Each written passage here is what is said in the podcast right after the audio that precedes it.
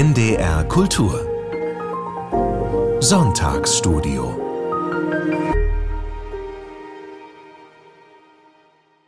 Herzlich willkommen zur ersten Folge von Land in Sicht, Bücher im Gespräch im Jahr 2024.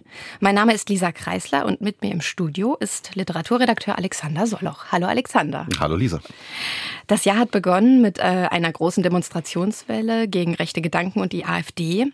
Und äh, wir wollen heute diese Bewegung aus der Literatur heraus unterstreichen. Der Mensch als des Menschen schlimmster Feind lautet unser Thema. Und wir wollen sprechen über drei Bücher, die historisch verbürgen, was passiert ist in Zeiten und Systemen, die die Demokratie verachtet haben. Wir wollen sprechen über Gebranntes Kind sucht das Feuer von Cordelia Edwardson. Sie schreibt über ihre Mutter, die sie nicht vor den Nazis geschützt hat, ihrem Erleben von Auschwitz als 14-Jährige und auch von der Problematik des Überlebens. Georgi Demidovs Roman Phone Quas oder Der Idiot schildert die Geschichte eines Ingenieurs, der zur Zeit von Stalins großem Terror wegen Sabotageverdachts verhaftet, verhört und später auch verurteilt wird. Und wir wollen uns widmen dem berühmten Auschwitz-Bericht des italienischen Schriftstellers und Chemikers Primo Levi.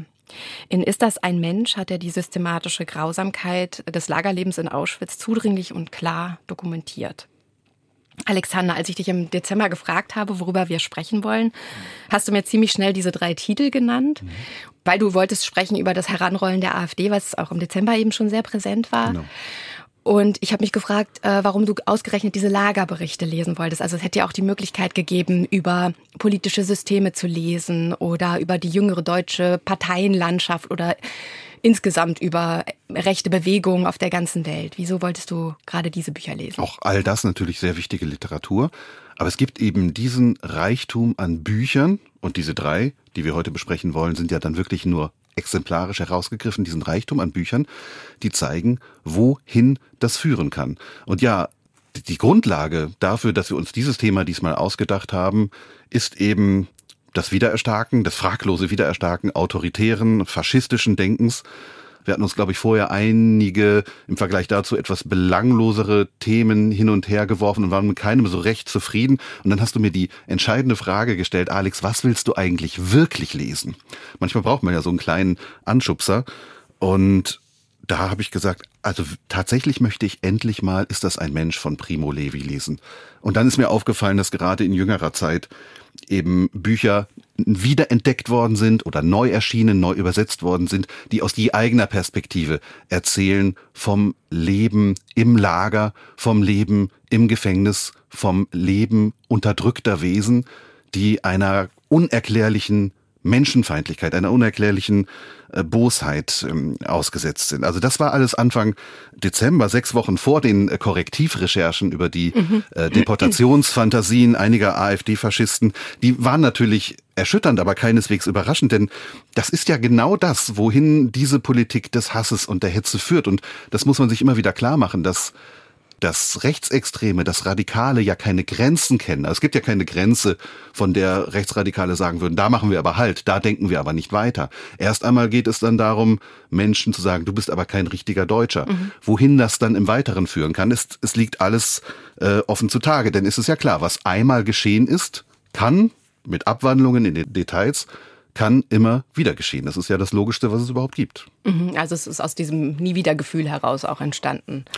Genau, und mhm. ähm, du hast die Demonstrationen angesprochen dieser Tage und die sind natürlich wahnsinnig, also habe ich sie empfunden, wahnsinnig ermutigend, weil sie gezeigt haben, es gibt doch eigentlich eine Mehrheit in diesem Land, die das nicht will. Sie hat vielleicht nur bis dahin, ich will nicht sagen geschlafen, aber sie war vielleicht zugelassen, sie war nicht alarmiert genug. Nur jetzt geht es eben darum, am Ball zu bleiben und äh, nicht jetzt selbstgenügsam zu sagen, jetzt haben wir uns einmal auf die Straße gestellt und jetzt lassen wir es wieder damit äh, bewenden.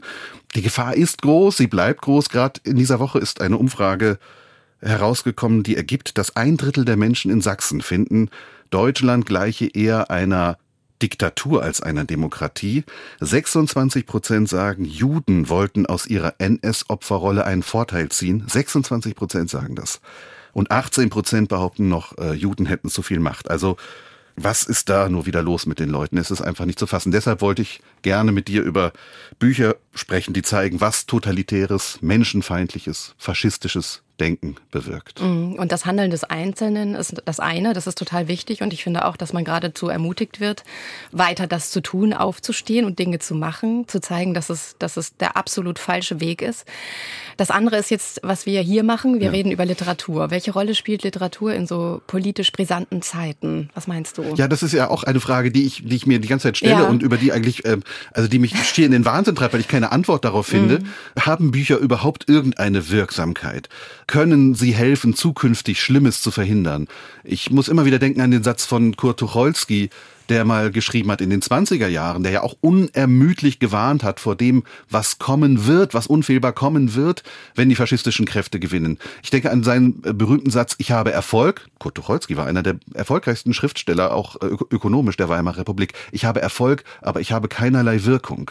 Also was bewirken Bücher tatsächlich? Ich glaube, ich bin pessimistisch, wenn man sich manchmal anschaut, was da für festgefügte Vorurteile in vielen Menschen sind und wie sehr auch der Wille da ist, sich von einer Ideologie belügen zu lassen, dann weiß ich es nicht. Ich glaube allenfalls, dass Literatur womöglich bei denen, die nicht wollen, dass Menschenfeindlichkeit sich wieder durchsetzt, bewirken kann.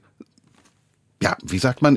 Ich glaube, in Köln hat man vor einiger Zeit gesagt, ähm, den Arsch hochkriegen. Also, dass man sich selbst, dass man sich bewegt, dass man nicht nur für sich diese Überzeugung hat, es darf Menschenfeindlichkeit nicht geben, sondern dass man dafür auch eintritt, auf die Straße geht zum Beispiel. Und zwar beharrlich.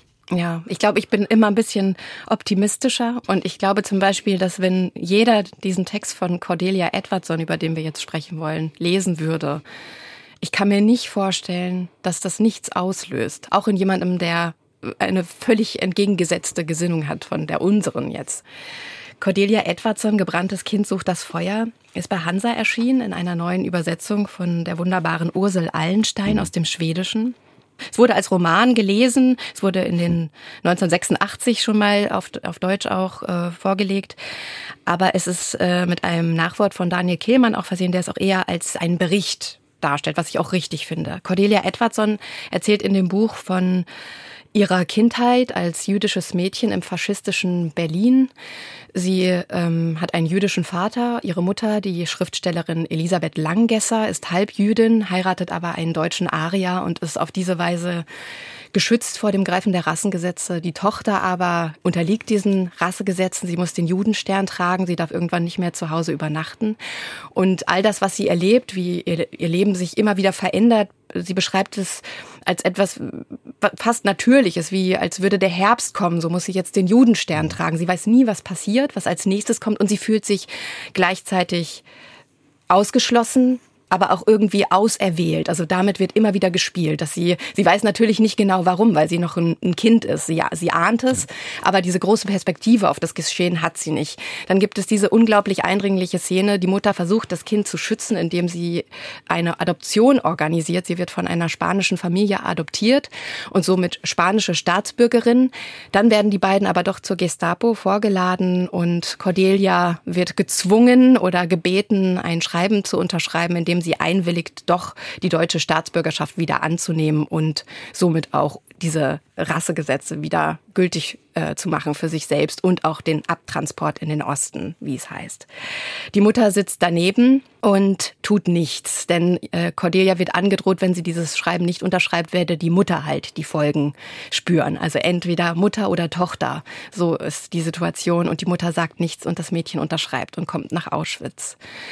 Dort wird alles gezeigt, was ähm, in ein Frauenlager, was ähm, es dort zu zeigen gibt, ohne Kompromisse. Und Cordelia hat das Glück, ähm, als Schreibassistentin von Dr. Mengele eingestellt zu werden. Sie ist als 14-Jährige dazu verpflichtet, die Nummern aufzuschreiben von denjenigen, die vergast werden und die, die weiter arbeiten dürfen. Sie überlebt das Lager und der letzte Teil des Buches handelt davon, diese Problematik des Überlebens ins Auge zu fassen. Also sie ist dann in Schweden bei netten Menschen in dieser ruhigen, nicht kriegsversehrten Landschaft und sie darf aber nicht darüber sprechen. Alle wollen eigentlich, dass sie sich beruhigt und ein großer Zorn wächst in ihr, denn sie ist physisch anwesend, aber innerlich tot. Also es ist eine Geschichte der Auslöschung, ja, mit all ihren Konsequenzen aus der Perspektive eines Kindes, Und das Interessante ist, glaube ich, auch diese Perspektive, weil sie einerseits die, diese Naivität des Kindes in sich trägt und gleichzeitig die Reflexion und die Draufsicht der erwachsenen Cordelia Edwards, sondern sie hat den Text erst äh, in den 80er Jahren geschrieben. Und, und ganz zum Schluss, das ist sicherlich auch wichtig in heutiger Zeit, ähm, ganz zum Schluss die Perspektive auf Israel. Israel als mhm. das, also das, dieses Gefühl der Zugehörigkeit zum Volk Israel und Israel als der einzige Ort, der letztlich allein durch seine Existenz so etwas wie Sicherheit geben kann diese Identifikation mit dem jüdischen Volk, die kommt auch schon vorher einmal auf und auch später, als sie aus dem Lager befreit ist und auf einmal als äh, dreckige Deutsche oder als deutsches Schwein beschimpft wird, da ist dann wieder die andere Perspektive auf ihre Identität. Also es ist unglaublich komplex und ich finde, der Text lässt alles weg, was nicht dazugehört. Er ist wirklich so eine Essenz dieses Gefühl des Ausgelöschtwerdens.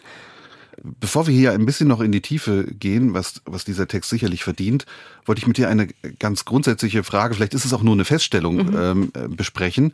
Mein Gefühl ist, dass das gilt für alle drei Bücher, die wir heute besprechen wollen, dass all diese drei Bücher sich im Prinzip so den herkömmlichen Werkzeugen der Literaturkritik entziehen, der klassischen äh, Literaturkritik, weil sie aus ureigenem Leid entstanden sind. Sie sind Zeugnisse des Leids, über die man als Nichtleidender nachdenken kann, kann auch versuchen mitzuleiden. Man kann, man muss über diese Bücher sprechen, aber kritisieren im Sinne von Literaturkritik kann man sie eigentlich nicht oder sie sind erhaben. Mhm, also das, das ist ganz klar. Man, man guckt ganz anders auf diese Texte und hat auch eine andere Beteiligung am Lesen. Man ist eigentlich wieder ein ganz naiver Leser mhm. ohne jegliche Werkzeuge. Und trotzdem fallen einem natürlich Dinge auf, wie sie die Sprache verwendet. Ja. Ne? Also das ist einfach etwas, was man nicht abschaltet. Aber ich glaube, dieser, dieser Beurteilungsprozess, der ist eigentlich, der ist ausgeschaltet sofort. Genau, also man beobachtet, man analysiert, auch kompositorisch interessant. Total du hast gerade äh, mit Verweis auf Daniel Kehlmann, der ja dieses schöne Nachwort geschrieben hat, dem glaube ich auch ein Anteil an der Wiederentdeckung äh, dieses Buchs überhaupt zukommt, ähm, zitiert eben damit, dass er so ein bisschen die Titulierung als Roman in Frage stellt. Der Hansa Verlag hat ja Roman drunter geschrieben. Trotzdem kann man ja, glaube ich, sagen, dass es vielleicht durchaus etwas hm, literarischer äh, konzipiert ist als etwa das hiermit vergleichbare Buch von Primo Levi mhm. ist das ein Mensch vergleichbar insofern, als es eben auch zu großen Teilen in, in Auschwitz spielt. Ähm, insofern, als wir hier keine voranschreitende Chronologie haben, sondern eigentlich ähm, mit dem Aufwachsen des Mädchens immer wieder Szenen aus dem Lager, erst Theresienstadt, dann Auschwitz, gegengeschnitten äh, werden. Das heißt, die hat sich da schon über, auch wenn das ganz und gar ihre Erinnerungen sind und man das durchaus auch als autobiografisches Erinnerungsbuch sehen kann, ähm, aber sie hat es schon auch literarisch komponiert, oder? Sie hat es literarisch komponiert. Ich finde, sie, sie breitet so eine Art Nebel aus. Mhm. Und aus diesem Nebel treten Erinnerungen an dieses Eichkatznest, so wurde die Wohnung in, in Berlin, Berlin, wo ja. sie mit ihrer Mutter gewohnt hat, genannt, diese noch recht heile Welt, in der ja. sie Schutz gefunden hat, bis sie dann ins jüdische Krankenhaus zuerst gekommen ist in Berlin und dieser Welt von Auschwitz. Und es kommt also sehr früh wird diese Montage sichtbar, dass sie erst zu Hause ist und dann ist auf einmal schon gleich Auschwitz da. Und diese, dieser Wechsel ist nur in dieser Phase der Kindheit da. Also mhm. sobald sie dann aus dem Lager raus ist, ist eigentlich eine kontinuierliche Bearbeitung der Frage, wie kann ich weiterleben? Mhm. Wie, warum lebe ich weiter? Und wie kann es gelingen, dass ich in irgendeiner Form anwesend bin mit allem, was mir passiert ist? da geht es nicht mehr zurück nach Auschwitz und auch nicht mehr in die Kindheit. Das fand ich sehr interessant, dass es eigentlich so eine Zäsur ist, auch nach dem Lager, kompositorisch im Text. Ne? Dass dieses Mutter-Tochter-Konstrukt, das ja wirklich das Fundament dieser Erzählung, dieses, dieses Auseinandersetzungsprozesses ist. Denn es gibt einerseits die Szene, wo Cordelia mit ihrer Mutter auf diesem Revier sitzt und ja. das können wir vielleicht auch gleich mal vorlesen. Ja. Und es gibt auch noch eine Gegenszene zu dieser Szene und das ist, finde ich, die bedrückendste Szene in dem ganzen Buch, wo nämlich eine Frau mit ihrem Kind bei der Selektion ist. Ja. Und sie bitten sie einfach freundlich, auch recht freundlich, geben sie einfach das Kind ab. Das Kind soll natürlich vergast werden, damit die Frau noch weiter arbeiten kann. Und die Frau gibt das Kind nicht weg und geht mit ihm Hand in Hand zu den Gaskammern. Und das ist so eindrücklich, weil die Szene, ich glaube, ich lese die jetzt einfach mal vor, auch wenn die ähm, schwer auszuhalten ist, aber darum geht's ja auch heute. Wie die Mutter das Kind überhaupt ins Lager gebracht hat, weiß das Mädchen nicht. Vielleicht waren sie mit einem dieser unsortierten Transporter aus Theresienstadt gekommen und sie hatte es geschafft, das Kind zu verstecken, eine Zeit lang. Der SS-Mann kennt die Frau anscheinend gut. Er nennt sie beim Vornamen. Er argumentiert und versucht sie zu überreden, bittet sie, das eigene Leben zu retten, indem sie sich von dem Kind trennt, dem verurteilten Kind. Die Mutter weigert sich. Schließlich werden sie und das Kind von einem Wachmann begleitet durch das Lagertor, den schnurgeraden Weg entlang zu den Gaskammern. Die Frau hält das Kind an der Hand, geht sehr aufrecht, beugt sich aber hin und wieder herab, um ihm etwas zu sagen. Es gibt noch so viel zu sagen, und das Kind trabt vertrauensvoll neben ihr her, scheint gar keine Angst zu haben. Vielleicht erzählt die Mutter vom Vöglein, das Schutz unter den Flügeln der Mutter sucht, und vom Kind, das warm im Arm der Mutter ruht. Und genau diese Wärme hat Cordelia Edwardson von ihrer Mutter in einer vergleichbaren Situation eben nicht erfahren. Und hier sieht man auch es gibt so eine Zartheit, eine Zerbrechlichkeit in dieser Sprache mit den Flügeln und der Wärme. Das kommt ganz oft wieder federleicht, diese, diese Vokabeln, die auf diese zerbrechliche Kinderseele abzielen und die repräsentieren, die sind so, man kann von Schönheit nicht sprechen, aber so wahrhaftig sichtbar und, und, und formgebend. Und das macht den Text so schwer zu lesen. Also ich habe den ganz langsam gelesen und auch eine Woche hm. danach konnte ich nichts nichts anderes lesen. Und ich finde, fände es ganz wichtig, dass jeder diesen Text liest, weil der auf so eine ganz zarte und schonungslose Art und Weise das wirklich nicht, nicht, nicht nachvollziehbar macht, aber es zeigt, es so richtig zeigt, was diese Situation bedeutet hat und was für eine Grausamkeit dieser unschuldige Mensch erfahren hat. Und er fordert natürlich dazu auf, das, was klar scheint, auch nochmal gründlich zu durchdenken. Schon bevor man dieses Buch liest, hat man vielleicht etwas gelesen oder etwas erfahren über die Mutter-Tochter-Problematik, über das in jeglicher Hinsicht anspruchsvolle Verhältnis zwischen äh, der Mutter, also der Dichterin Elisabeth Langgesser und Cordelia Edwardson. Und immer wieder ist die Rede vom Verrat der Mutter. Und mm. du hast diese Szene, in der dieser ich setze ihn mal in Anführungszeichen. Ich setze ihn auch in Anführungszeichen, genau. ja. Dieser, dieser Verrat der Mutter geschieht, vielleicht sollten wir die gleich auch, noch mal äh, auch vorlesen. Mhm. Das absolut Böse des Nationalsozialismus zeigt sich eben daran, dass er zwei Menschen, zwischen denen naturgemäß die größtmögliche Nähe besteht, auf mörderische Weise gegeneinander ausspielt. Und trotzdem kommt ja in genau dieser Szene, ich lese sie jetzt mal vor, mhm. kommt nämlich diese Nähe vor. Ja. Das Mädchen blickte erneut zur Mutter und begegnete dem Ausdruck in ihren schönen braunen Augen. Augen, die mit einer Intensität strahlen und das Mädchen verzaubern konnten, die jetzt aber bis zum Rande gefüllt waren mit einem stummen, hilflosen Schmerz. Niemand sagte etwas, nichts musste gesagt werden, es gab keine Wahl, es hatte nie eine Wahl gegeben. Sie war Cordelia, die ihren Treueschwur hielt, sie war Proserpina, sie war die Auserwählte, und nie hatte sie dem Herzen ihrer Mutter näher gestanden. Die Worte blieben ihr im Hals stecken, doch schließlich brachte sie sie hervor, ja, ich unterschreibe. Und beim ersten Lesen war mir auch dieser Satz, und nie hatte sie dem Herzen ihrer Mutter näher gestanden, viel mehr in Erinnerung geblieben als die Möglichkeit, die die Mutter ja hatte, zu sagen, du unterschreibst auf keinen Fall diesen Wisch.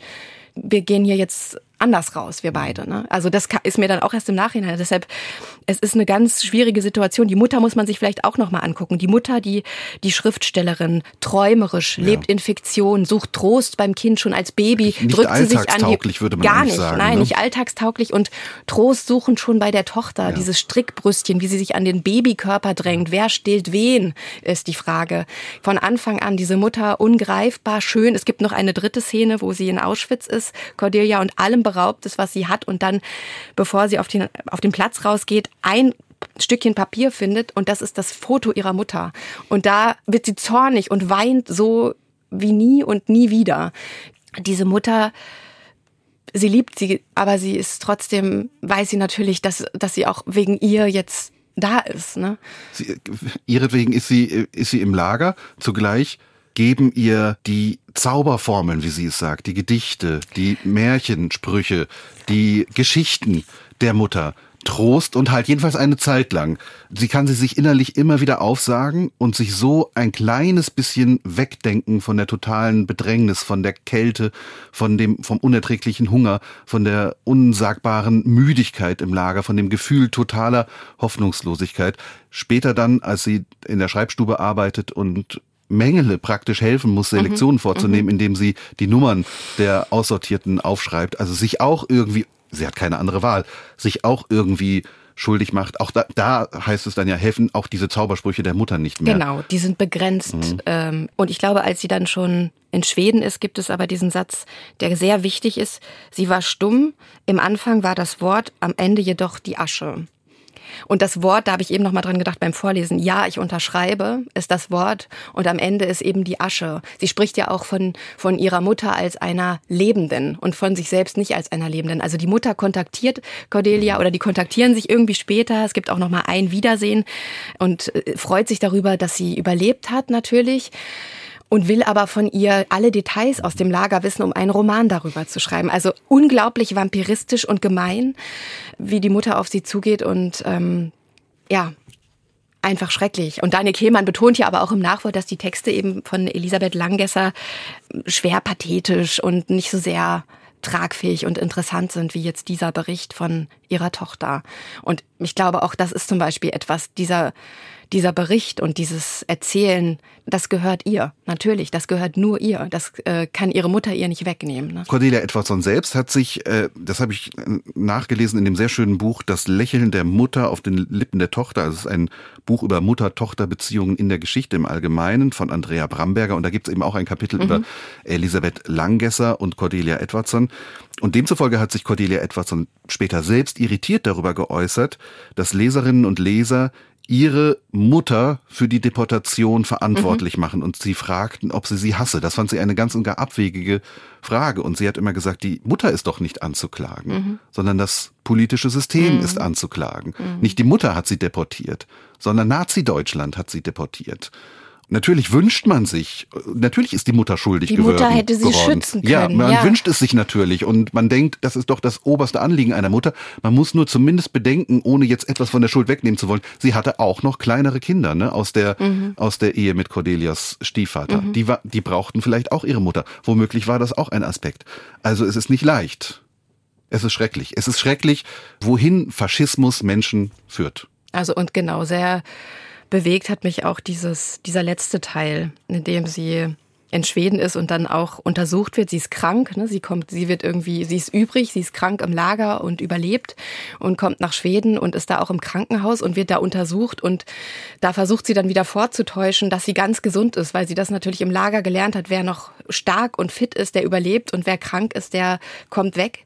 Und diese Irritation, auf einmal wieder in einer Welt zu sein, die eine gewisse Fürsorge für sie hat, das fand ich auch so beklemmend. Ne? Dieses mhm. Kind, was dann da ist und eigentlich wieder Schutz empfängt, aber diese, diese Sicherheit einfach gar nicht empfinden kann. Nie. Auch im, in ihren erwachsenen Beziehungen hat sie ja immer wieder und ihren eigenen Kindern gegenüber, dass sie das Leben fast vergessen hat, während sie ihr eigenes Kind stillt. Sie hatte ja selber dann auch Kinder.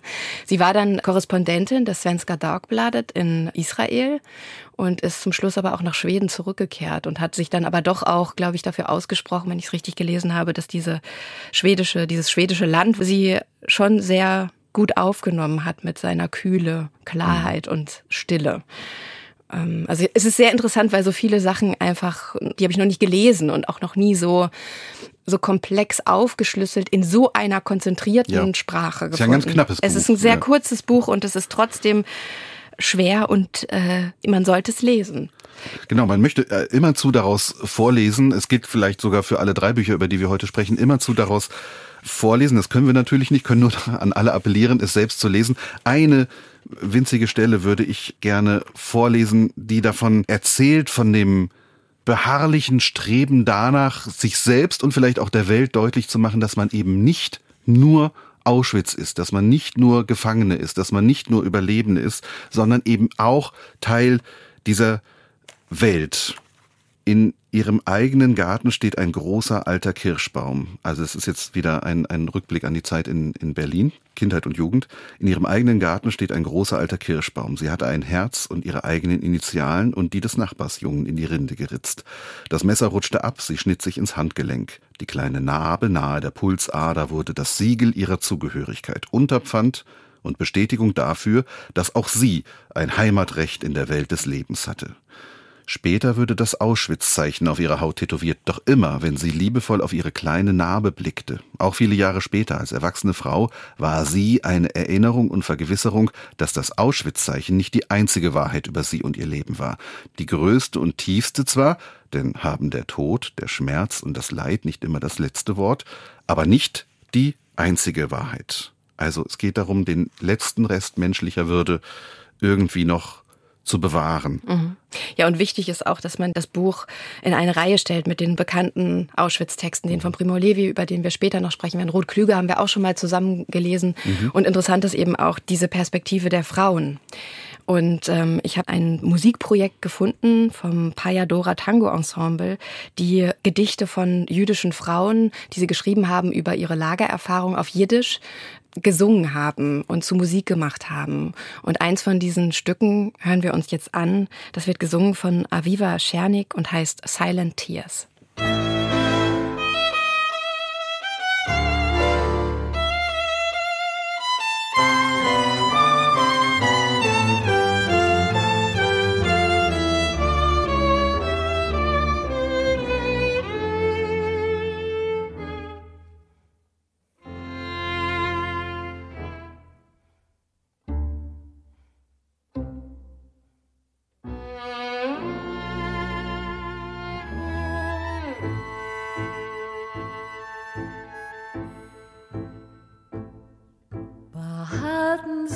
Sede in wat viertag allein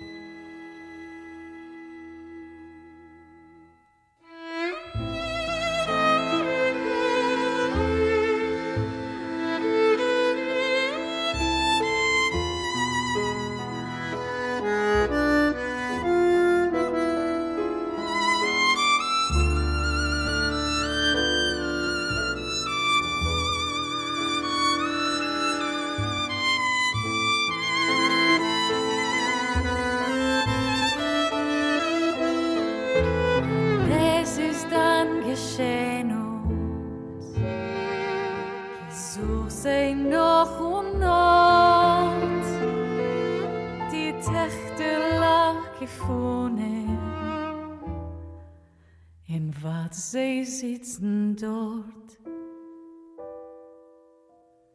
Ich hab gekuscht die Pen im Lach, Satz, oi Satz auf Satz. Tränen Stumme, Tränen to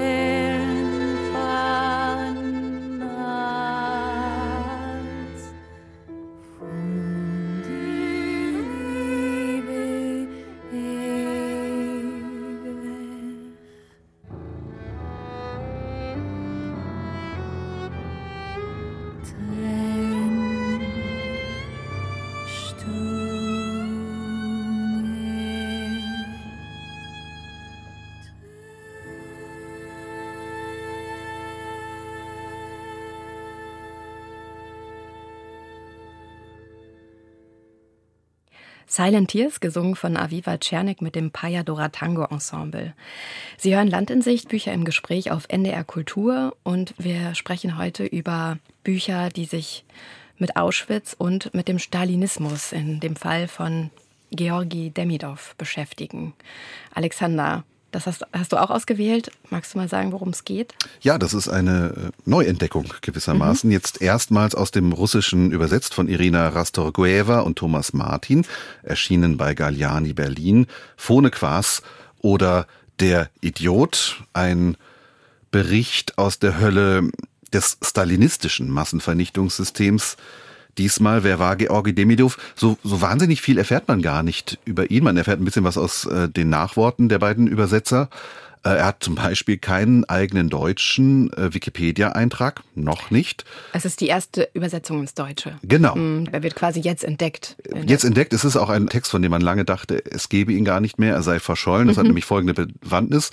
Der Autor Georgi Demidov äh, wurde 1909 geboren in der Ukraine, dann zu Sowjetzeiten als Elite-Physiker verhaftet 1938. Das war ja die Zeit, als der große von Stalin ausgehende Terror wütete, als äh, Millionen von Menschen auf Grundlage vollkommen willkürlicher, äh, total konstruierter Anklagen eingesperrt, gedemütigt, gequält und zu sehr großem Teil auch ermordet wurden. Und warum ist das geschehen? Weil sie als unzuverlässig galten, weil sie als nicht proletarisch genug galten, also im Nazireich war es ein Todesurteil, wenn man nicht arisch genug war.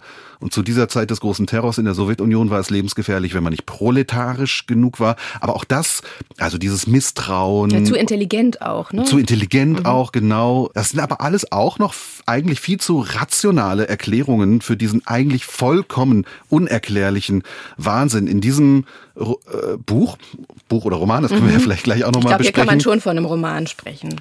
Ja, mhm. vielleicht etwas eher, weil sozusagen der Autor zwar seine eigenen Erlebnisse und seine eigene Lebensgeschichte zur Grundlage des Erzählens nimmt, aber die Geschichte dann nochmal anders abbiegt. Mhm. Ich glaube, so kann man es kann man es erstmal ganz grob äh, grobkörnig sagen.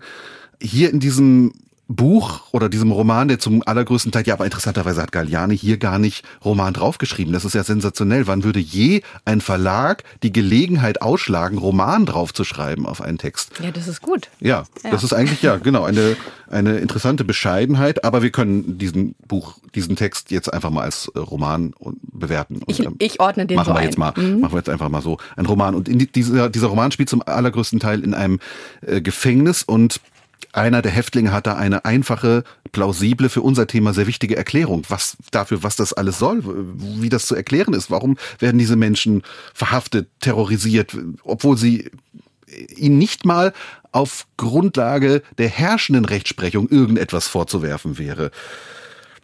Also einer dieser Häftlinge sagt, Volkskommissar Jeschow, das ist derjenige, der zu der Zeit verantwortlich ist für die Polizei des, äh, des Innenministeriums NKWD, wird natürlich wahrscheinlich dann auch wieder ein paar Monate später abgelöst. Denn äh, der, der Terror geht ja bis in die höchsten Hierarchien. Keiner ist ja sicher, bis der auf Stalin. Der Staatsanwalt kommt ne? auch noch Genau, der Staatsanwalt kommt auch noch ins Gefängnis. Mhm. Also Volkskommissar Jeschow ist nur ein fanatischer Narr, der kretinöse Drecksäue und sadistische Banditen in seinem Kommissariat versammelt hat. Und diese bauen vorläufig Mist. Einige schießen über die Vernunft hinaus, andere befriedigen ihren menschenhassenden Geist. Was sagt man dazu, wenn irgendein Sackgesicht das ganze Land auf den Kopf stellt? Das ist natürlich sehr grob, aber ich glaube, dieser, dieser Hinweis auf Menschenfeindlichkeit, auf Hass, der ist schon relativ wichtig, um das Ganze überhaupt, um, um einen Ansatz einer Erklärung zu haben. Aber natürlich fragt man sich dann auch, ja, aber wo kommt das her?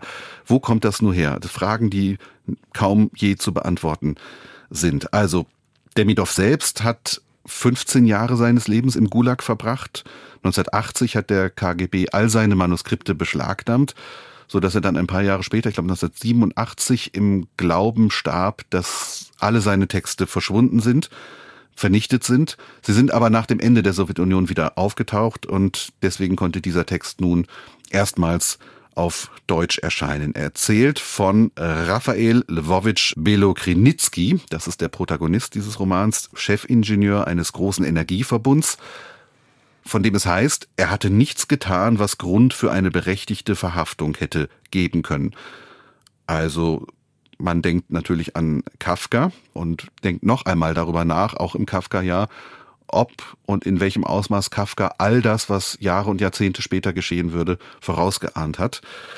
Und dieser Rafael Lvovich Belokrinitsky, dieser Chefingenieur, einer der ganz großen Ingenieure seiner Zeit, unglaublich begabt, ähm, vollbringt Meisterleistungen auf seinem Gebiet, weil er sich eben wirklich auch ganz und gar seiner Arbeit hingibt, ähm, wird dann eben eines Tages verhaftet und kann sich nicht erklären, warum und landet in einem riesigen anonymen Gebäude und wird in eine Zelle geworfen, die vollkommen überfüllt ist mit anderen Häftlingen. Also in einem Ausmaß überfüllt, äh, von dem ich jedenfalls hier erstmals überhaupt mhm. je gelesen habe. Also man hat dort als Häftling nicht einen Quadratzentimeter Platz, sich überhaupt zu regen.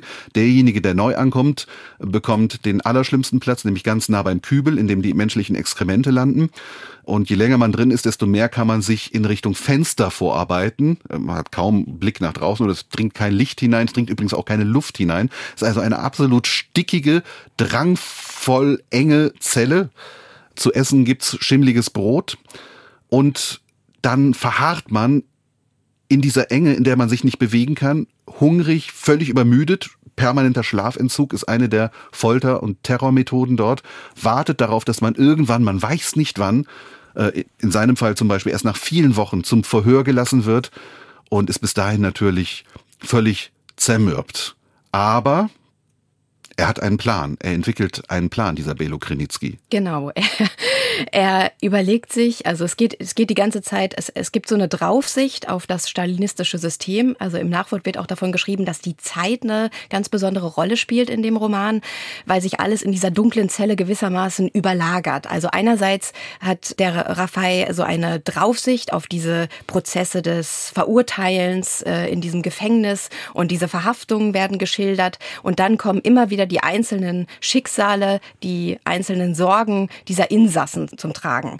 Und dadurch gibt es so eine ganz komplexe Zeit- und Raumebene. Er sitzt eben in diesem Raum, hört und erfährt ganz viel über diese Verfahrensweisen in diesem Gefängnis, wie das passiert, was beim Verhör passiert, dass man zuerst gezwungen wird, ein Geständnis zu unterschreiben oder sich sogar auszudenken, ähm, von dem man natürlich gar nichts weiß, eine Schuld einzugestehen, die man nicht trägt. Und das Zweite, das Schlimmere ist dann das Anwerben, dass man eben gezwungen wird, auch andere zu verraten. Und nachdem er diese ganzen Prozesse verstanden hat, ähm, der schlaue Raffael, überlegt er sich, ein umgekehrter Erfinder zu werden.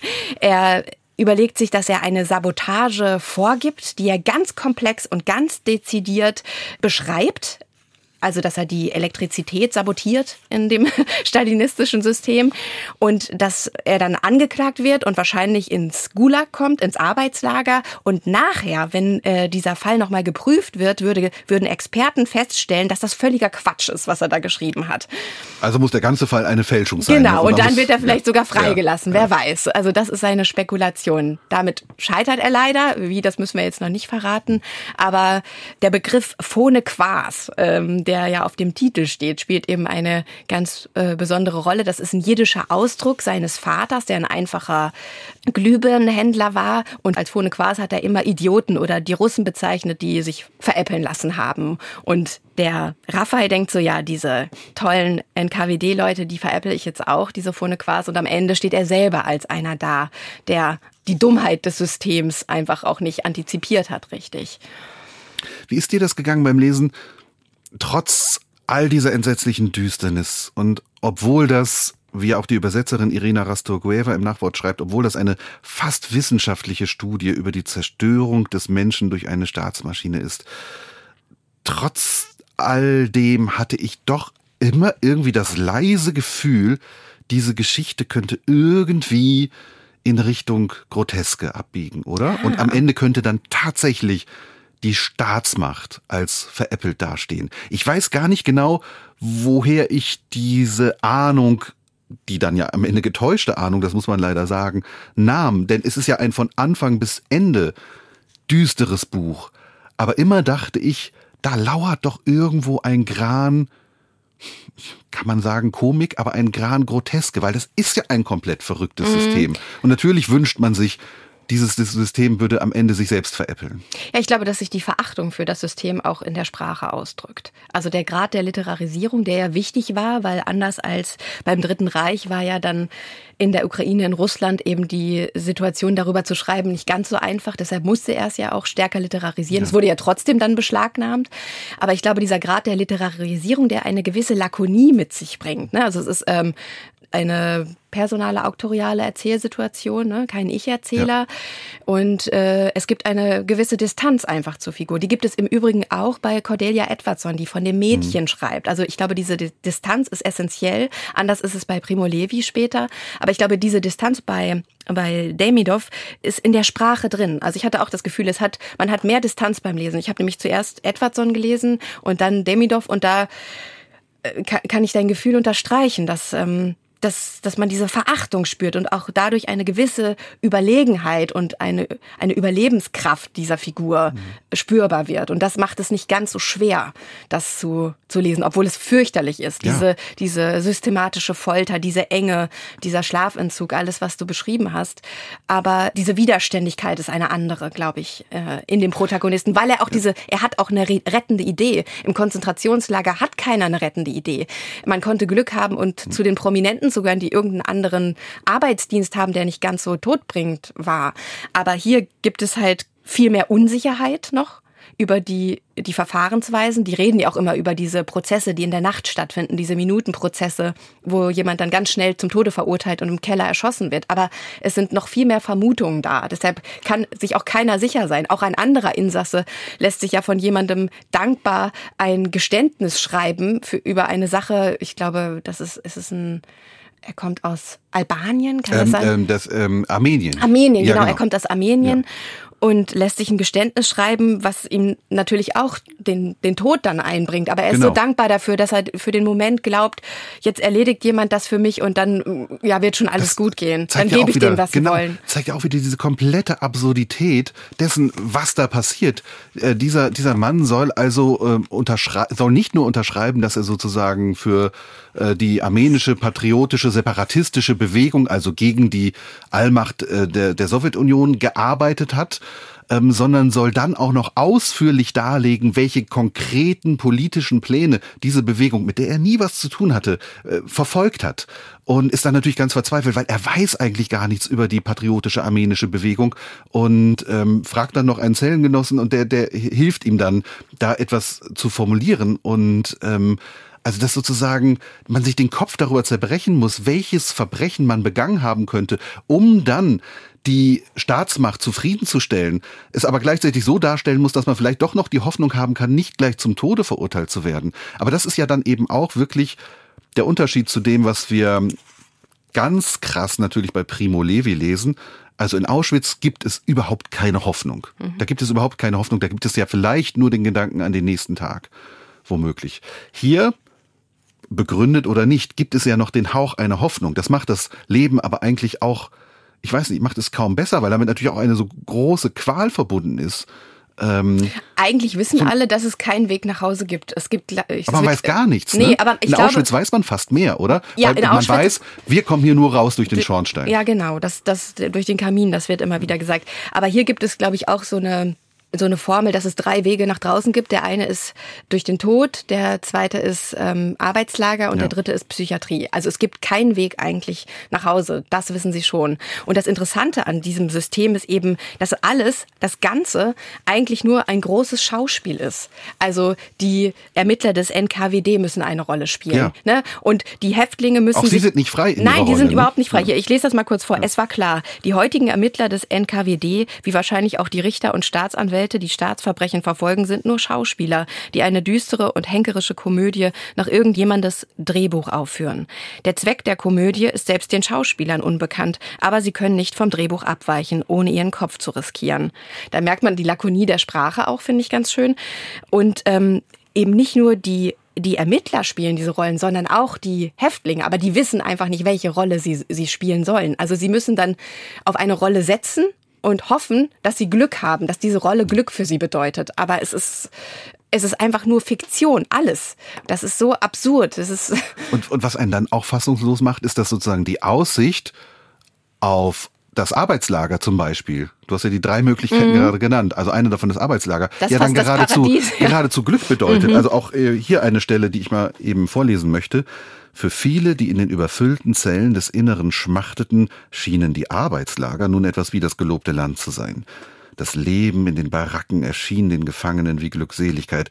Dort kann man vielleicht auf dem Rücken liegen, sich frei auf die Seite drehen, wenn man will, zwischen den Pritschen umhergehen und die Möglichkeit, jeden Tag an der frischen Luft zu sein, sie einzuatmen oder genauer gesagt, sie zu trinken, diese Luft.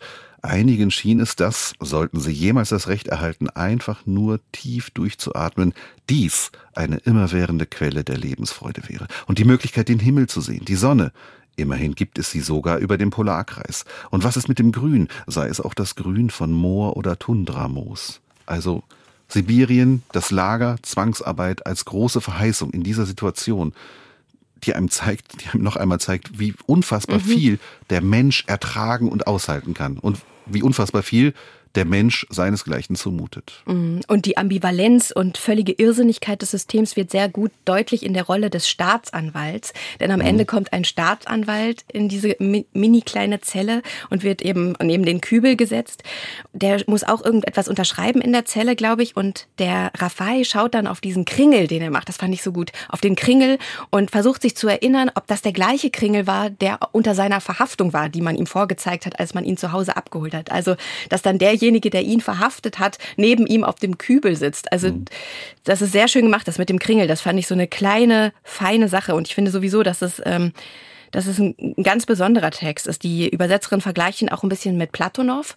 Andrei Platonow, darüber haben Juliane und ich schon mal gesprochen, die Baugrube, diese Härte und Distanz und gleichzeitig aber diese immer wieder aufblühenden individuellen Geschichten diese Überlagerung von Zeit und Raum in dieser Zelle. Und gleichzeitig ist es auch ein sehr klassisch und fast konventionell gebauter Roman, der mit, mit einem Schrecken beginnt, mit einem Aufenthalt in einer Hölle, dann gibt es Hoffnung und am Ende passiert etwas, ein überraschendes Moment. Also es ist eine sehr klassische Konstruktion eigentlich in dem Text. Wie überraschend eigentlich tatsächlich. Für, äh, wir können natürlich jetzt, das ist ein bisschen äh, blöd für unsere Hörerinnen und Also Hörer, ich fand's da müsst ihr jetzt durch. Wir können ja. es nicht verraten, aber wir können trotzdem darüber kurz philosophieren. Für dich überraschend? Ja, hast du damit gerechnet? Ich habe Leider ich, hab, ja. ich bin halt die, ich bin sehr naiv und ich habe auf doch bin ich und das ist auch nicht schlimm, aber ähm, ich habe sehr daran geglaubt, dass irgendwas Tolles passiert. Obwohl natürlich der ganze Text darauf hinarbeitet, dass es einfach nur eine eine Luftblase ist und sie natürlich selber entscheiden, wen sie hinrichten und wen nicht. Hatte ich ja auch gehofft und ich hatte ja, wie gesagt, immer die Möglichkeit gesehen, dass, es, dass der Text abbiegt in die Groteske.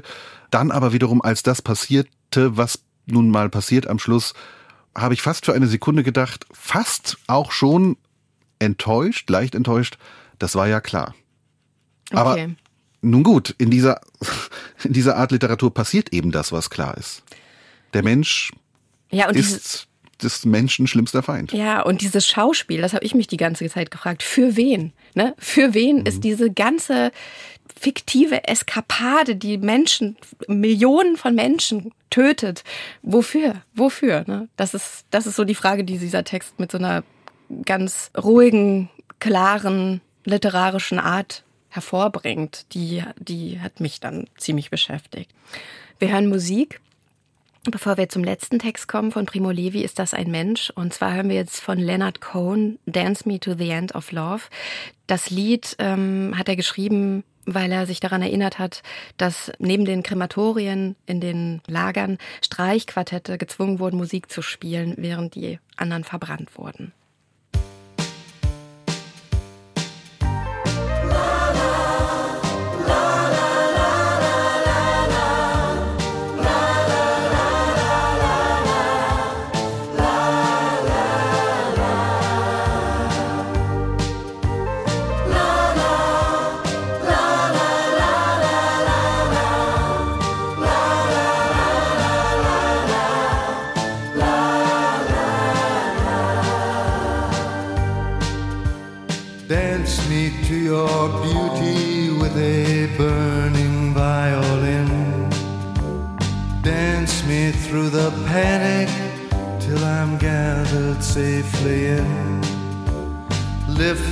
Like an olive branch and be my homeward dove.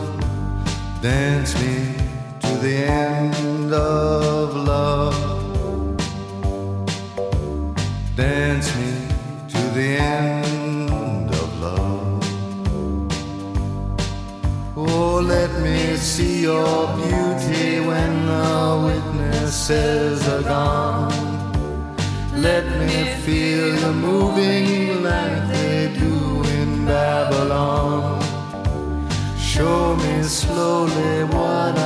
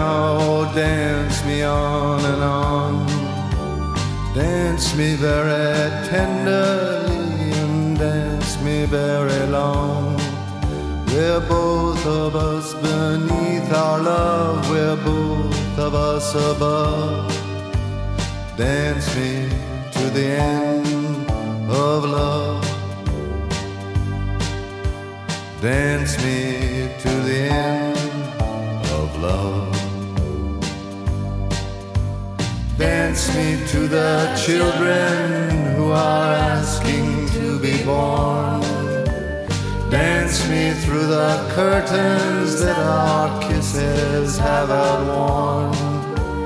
Raise a tent of shelter now, though every thread is torn. Dance me to the end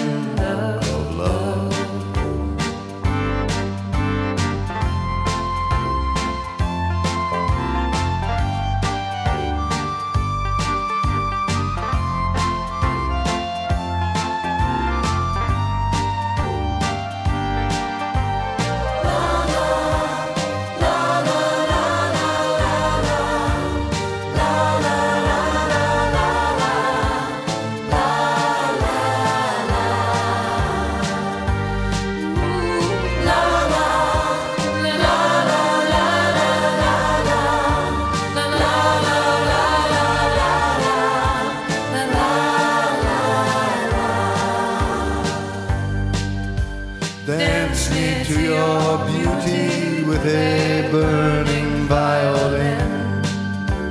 Dance me through the panic till I'm gathered safely in. Touch me with your naked hand, touch me with your glove. Dance me to the end of love. Dance me the end of love. Dance me to the end of love.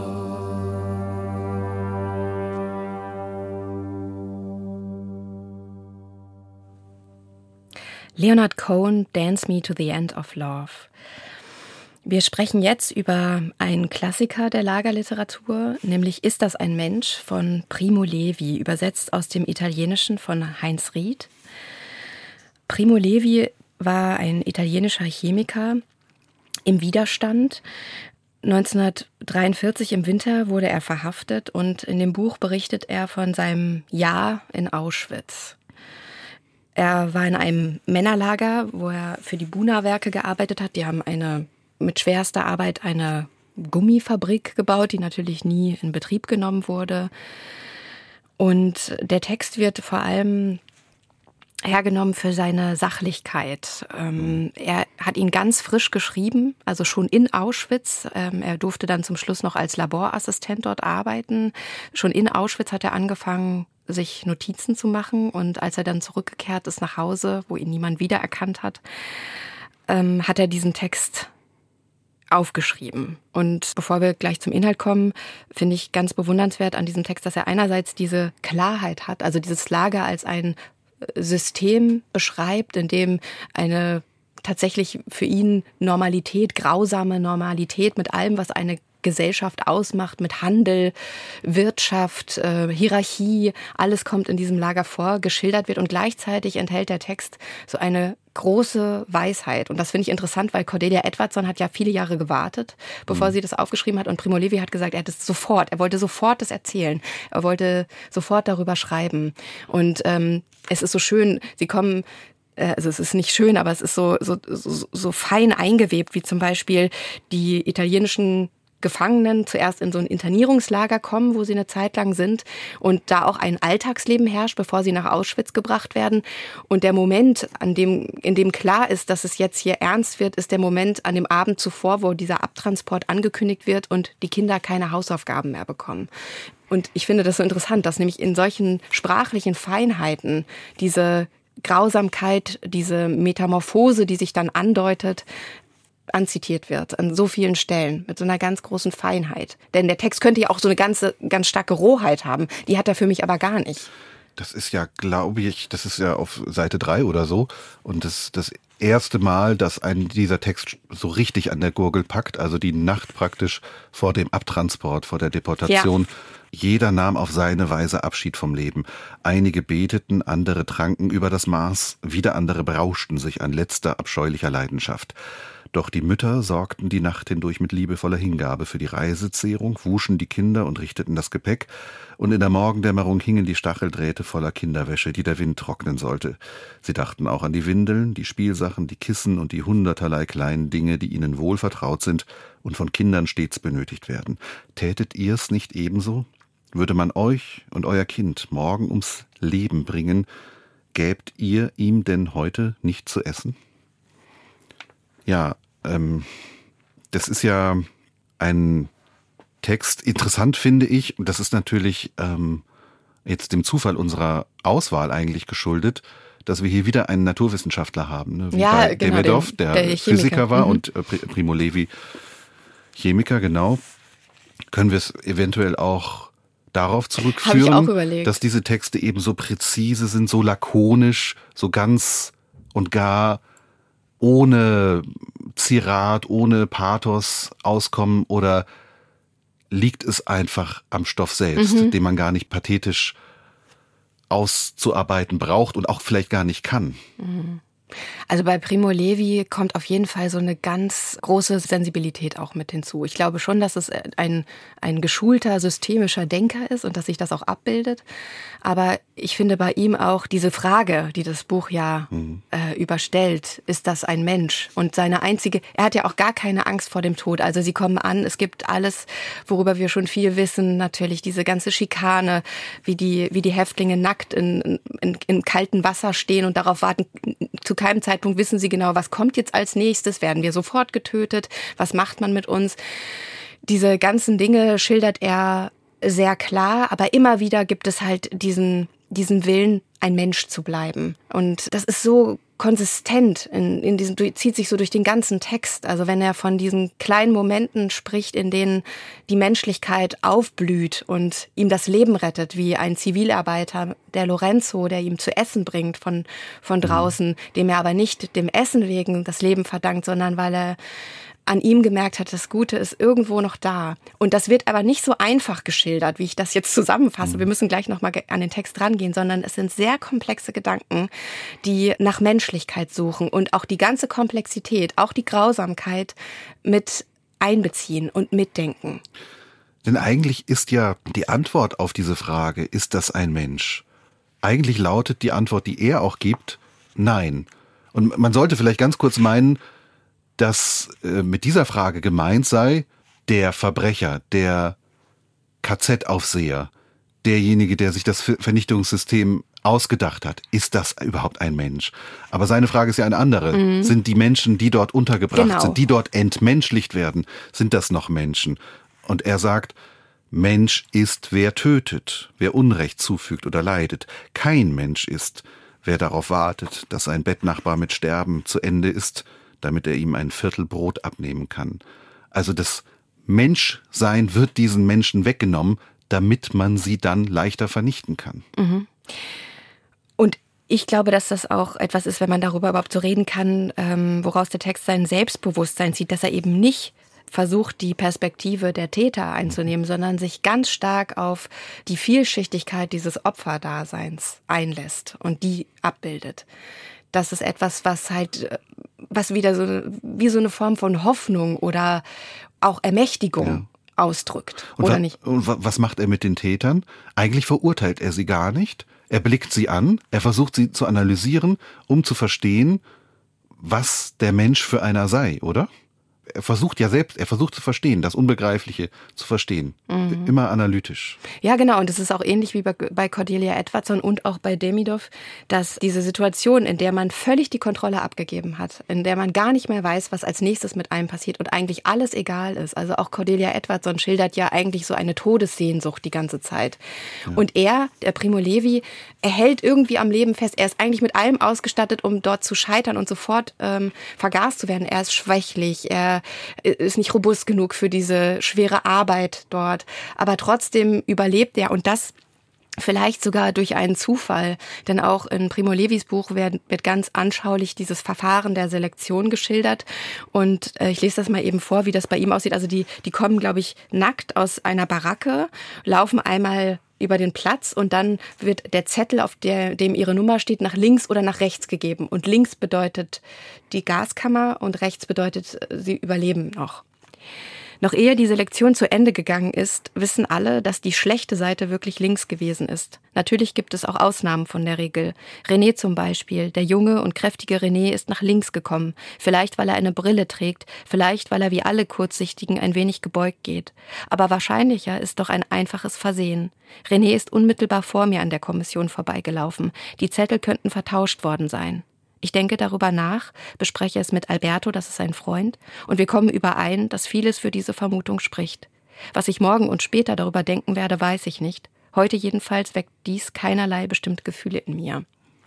Also diese Passage zeigt auch diese Komplexität der Reflexion in der Situation, obwohl es eben dieser frische Bericht ist. Und auch da ist wieder die Frage, hat er, hat er Schuld daran, dass denen jetzt ein Fehler unterlaufen ist? Oder ist es sowieso, es ist ja sowieso eigentlich eine Willkürlichkeit. Genau. Das sieht man ja auch schon ja. an den Zügen, die ankommen. Ja. Am Anfang werden die Menschen noch auf irgendeine Form sortiert. Und manchmal war es aber wohl auch so, dass einfach die Waggontüren auf beiden Seiten geöffnet wurden und die, die zufällig links ausgestiegen sind, waren auf der Seite der Lebenden und die auf der rechts ausgestiegen sind, wurden vergast. Also das, das ganze Leben im Lager und um das Lager herum beruht eigentlich darauf, dass permanent sogenannte Fehler, also Fehler im Hinblick auf die vielfältigsten Regeln, die die Machthaber aufgestellt haben, passieren, dass Dinge falsch laufen, dass eigentlich totales Chaos herrscht, was ja dann eben auch absolute Ungewissheit bei den Häftlingen bewirkt, Ungewissheit über das eigene Schicksal, die dann aber natürlich auch wieder in Gewissheit umschlägt, nämlich eigentlich, wir haben keine Chance. Mhm. Wir haben keine Chance und es geht vielleicht an einer Stelle sagt er, während für die Menschen da draußen, die Menschen in Freiheit, die Frage nach dem Sinn des Lebens sehr schwierig zu beantworten ist, ist es für uns ganz leicht. Er sagt es im bitteren, kalten Winter. Nie hat man, glaube ich, eine anschaulichere Darstellung dessen gelesen, was Kälte mhm. bedeutet, mhm. was bittere Kälte und bedeutet. Hunger natürlich. Und Hunger auch. Also die Frage nach dem Sinn des Lebens ist hier ganz einfach zu beantworten. Vielleicht irgendwie noch den Frühling zu erleben. Ja, durch diese systematische Folter, die dieses Lagerleben ist. Das ist ja also das perfideste ist eben diese Konstellation aus alltäglicher Folter, in dem man nicht richtig schlafen kann, weil die Betten zu eng sind, in dem man nicht, nicht gewärmt ist, nicht, nicht richtig zu essen bekommt, dass man so gerade so am Leben bleibt und eigentlich weiß, dass man sowieso sterben muss. Und er denkt dann auch darüber nach, äh, was das mit der Sprache macht. Wir sagen Hunger, wir sagen Müdigkeit, Angst und Schmerz, wir sagen Winter, und das sind andere Dinge, denn es sind freie Worte, geschaffen und benutzt von freien Menschen, die Freud und Leid in ihrem Zuhause erlebten. Hätten die Lager länger bestanden, wäre eine neue, harte Sprache geboren worden. Man braucht sie einfach, um erklären zu können, was das ist, sich den ganzen Tag abzuschinden in Wind und Frost, nur mit Hemd, Unterhose, leinene Jacke und Hose am Leib und in sich Schwäche und Hunger und das Bewusstsein des nahenden Endes. Also da finde ich sieht man auch noch mal, wie wie er darüber nachdenkt, wie es alles verändert und weil du am Anfang auch gefragt hast, wie beurteilt man diese hm. Bücher? Man beurteilt sie anders, weil wir freisprechen und weil diese Texte in einer Zwischenzone zwischen Leben und Tod entstanden sind und eben auch eine andere Sprache und ein anderes Sprechen verlangen, aber unbedingt verlangen sie gelesen zu werden. Denn es gibt diesen einen Traum, den er immer hat. Diesen Traum, dass er nach Hause kommt und er, er erzählt vom Lager und niemand will ihn anhören. Und dieser, dieser abgelehnte Anhörungszustand, dass niemand hören will, was passiert ist, das ist ja auch das, was uns immer noch beschäftigt äh, in unserer Zeit und unserer Gesellschaft nach dem Zweiten Weltkrieg. Und deshalb fand ich, ich habe ja lange darüber nachgedacht, warum du das lesen wolltest. Und ich habe mich nicht dagegen gesträubt, aber ich hatte doch Respekt davor und ich habe es jetzt verstanden. Also ich habe verstanden, dass, ähm, dass man das machen muss, dass man diese, diese Bücher lesen mhm. muss. Weil diese Angst davor, dass man nicht gehört wird, dass man es nicht erzählen darf, wie bei Cordelia Edwardson und auch überhaupt der Drang und die Kraft, das sofort aufschreiben zu wollen, in der, nachdem man fast verhungert ist. Also dieses Endstadium, bevor ähm, als alle das Lager verlassen, er bekommt Scharlach am Ende dieses Auschwitz-Jahres äh, und ähm, die Russen rücken immer näher. Es fallen schon Bomben auf das Lager, es sind überall Schüsse zu hören. Er wird in der Zeit noch zum Labor Assistenten und wird rasiert, bekommt neue Kleidung. Also es sind völlig paradoxe Entwicklungen, die da vor sich gehen. Und diese Endphase, wenn alle SS-Männer weg sind und die Kranken, nur die Kranken bleiben zurück und in dem Moment regiert auf einmal wieder eine Form von Menschlichkeit. Ja. Die sind krank genau. und mit seinen Freunden Charles und Arthur, zwei Franzosen, schafft er einen Ofen herbei, sie machen Feuer, sie kochen Suppe für alle, die aber natürlich sterbend und alles ist voller Exkremente. Es ist wirklich eine... Aber sie schaffen eine Struktur genau, der Menschlichkeit. Genau, es gibt eine Struktur ne? der Menschlichkeit ja. wieder in diesen Tagen ähm, der Befreiung. Ja. Ne? Und das ist so wunderschön in dem Moment, wo diese Welt herum ist. Es ist wirklich so furchtbar, wie das geschieht. Es war fast für mich auch am unerträglichsten. Diese kranken Menschen, die in dieser Kälte, in dieser Verwahrlosung allein zurückgelassen sind und auch nicht wissen, was kommt, natürlich, aber die sich dann hinsetzen und in einem Moment sagt er auch, wir müssen daran glauben, dass wir nach Hause gehen. Und dass er das geschafft hat in diesem Jahr und dass er es geschafft hat, diesen Text danach so zu schreiben, wie er ist, weil das ist ein, ein herausragender Text. Also ohne jetzt mit den gewöhnlichen Mitteln der Kritik äh, darüber zu sprechen. Also der, der ist so besonders in seiner Sachlichkeit und in seiner Würde. Das würde ich darüber sagen. Auf die Frage, was denn die Ursachen seien des nationalsozialistischen Antisemitismus, hat Primo Levi einmal gesagt, es geht allgemein um die Feindschaft gegen Andersartige, um eine Feindseligkeit also, die immer wieder neu entstehen kann. Mhm. Es kann immer wieder passieren. Genau, und interessant ist ja auch, dass er im Vorwort an den Übersetzer auch schreibt, warum er es geschrieben hat. Er hat es nämlich unter anderem geschrieben, um die Deutschen zu verstehen. Und das Interessante ist dann, dass in der Rezeption in Deutschland nur dieses Detail halt so wichtig war, ne? dass er die Deutschen verstehen wollte. Das, das kommt dann später in einem, in einem Nachwort noch, ne? dass es halt nicht nur darum geht, die Deutschen zu verstehen, sondern zu verstehen, wie Menschen etwas wie Auschwitz erschaffen konnten. Also die Rolle, die die Deutschen in der Rezeption dann wieder eingenommen haben und sich selbst so wichtig genommen haben, das wollte ich jetzt gerade nochmal betonen. Das fand ich auch sehr interessant, dass das, dass das den, den Text eigentlich so einklammert. Ne? Die, diesem eigentlichen Text vorangestellt ist, ich weiß nicht, ein Vorspruch, ein Gedicht, jedenfalls ein kleiner aufrüttelnder Text unter der Überschrift auch, ist das ein Mensch? Magst du den vorlesen? Okay. Ihr, die ihr gesichert lebet in behaglicher Wohnung, ihr, die ihr abends beim Heimkehren warme Speise findet und vertraute Gesichter, denket, ob dies ein Mann sei, der schuftet im Schlamm, der Frieden nicht kennt, der kämpft um ein halbes Brot, der stirbt auf ein Ja oder Nein. Denket, ob dies eine Frau sei, die kein Haar mehr hat und keine Namen, die zum Erinnern keine Kraft mehr hat, leer die Augen und kalt ihr Schoß wie im Winter die Kröte. Denket, dass solches gewesen. Es sollen sein diese Worte in eurem Herzen. Ihr sollt über sie sinnen, wenn ihr sitzet in einem Hause, wenn ihr geht auf euren Wegen, wenn ihr euch niederlegt und wenn ihr aufsteht. Ihr sollt sie einschärfen euren Kindern. Oder eure Wohnstadt soll zerbrechen. Krankheit soll euch niederringen. Eure Kinder sollen das Antlitz von euch wenden. Wir alle sind dafür verantwortlich, dass so etwas nie wieder geschieht. Wollen wir Musik von Jean Ferrat hören? Ja. Nuit et Brouillard, für mich eines der eindringlichsten Lieder über die schreckliche Zeit des nationalsozialistischen Vernichtungswahns. Im Prinzip erzählt dieses Lied in drei Minuten das, was äh, Primo Levi in Ist das ein Mensch erzählt. Also wie Menschen entmenschlicht werden und doch darauf hoffen, irgendwie einen Restwürde zu behalten. Jean Ferrat, Nuit et Brouillard. Ils étaient vingt et cent, ils étaient des milliers, nus et maigres, tremblants dans ces wagons plombés qui déchiraient la nuit de leurs ongles battants. Ils étaient des milliers, ils étaient vingt et cent. Ils se croyaient des hommes, n'étaient plus que des nombres. Depuis longtemps leurs dés avaient été jetés. Dès que la main retombe, il ne reste qu'une ombre. Ils ne devaient jamais plus revoir un été.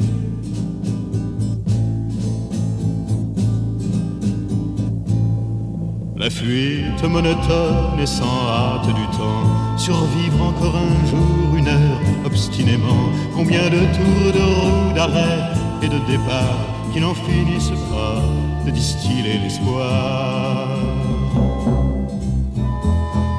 Ils s'appelaient Jean-Pierre, Natacha ou Samuel, certains priaient Jésus, Jéhovah ou Vishnu, d'autres ne priaient pas mais qu'importe le ciel, il voulait simplement ne plus vivre à genoux.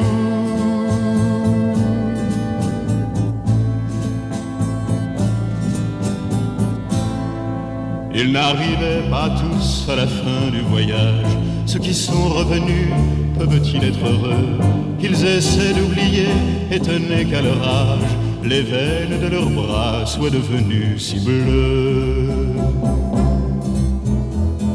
Les Allemands guettaient du haut des miradors. La lune se taisait comme vous vous taisiez. En regardant au loin, en regardant dehors, votre chair était tendre à leur chien policier.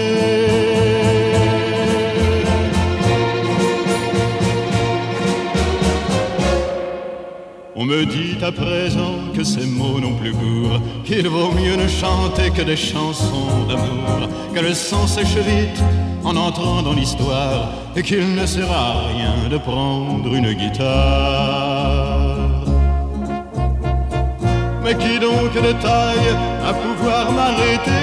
L'ombre s'est faite humaine, aujourd'hui c'est l'été. Je twisterai les mots s'il fallait les twister pour qu'un jour les enfants sachent qui vous étiez.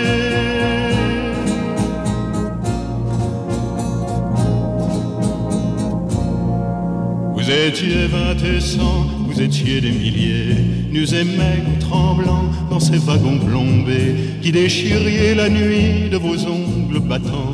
Vous étiez des milliers, vous étiez vingt et cent.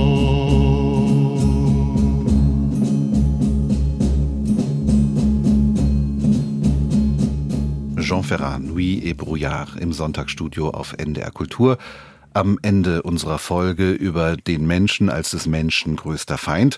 Lisa und ich haben gesprochen über drei Bücher. Cordelia Edwardson, Gebranntes Kind sucht das Feuer, übersetzt von Ursel Allenstein, erschienen im Hansa Verlag.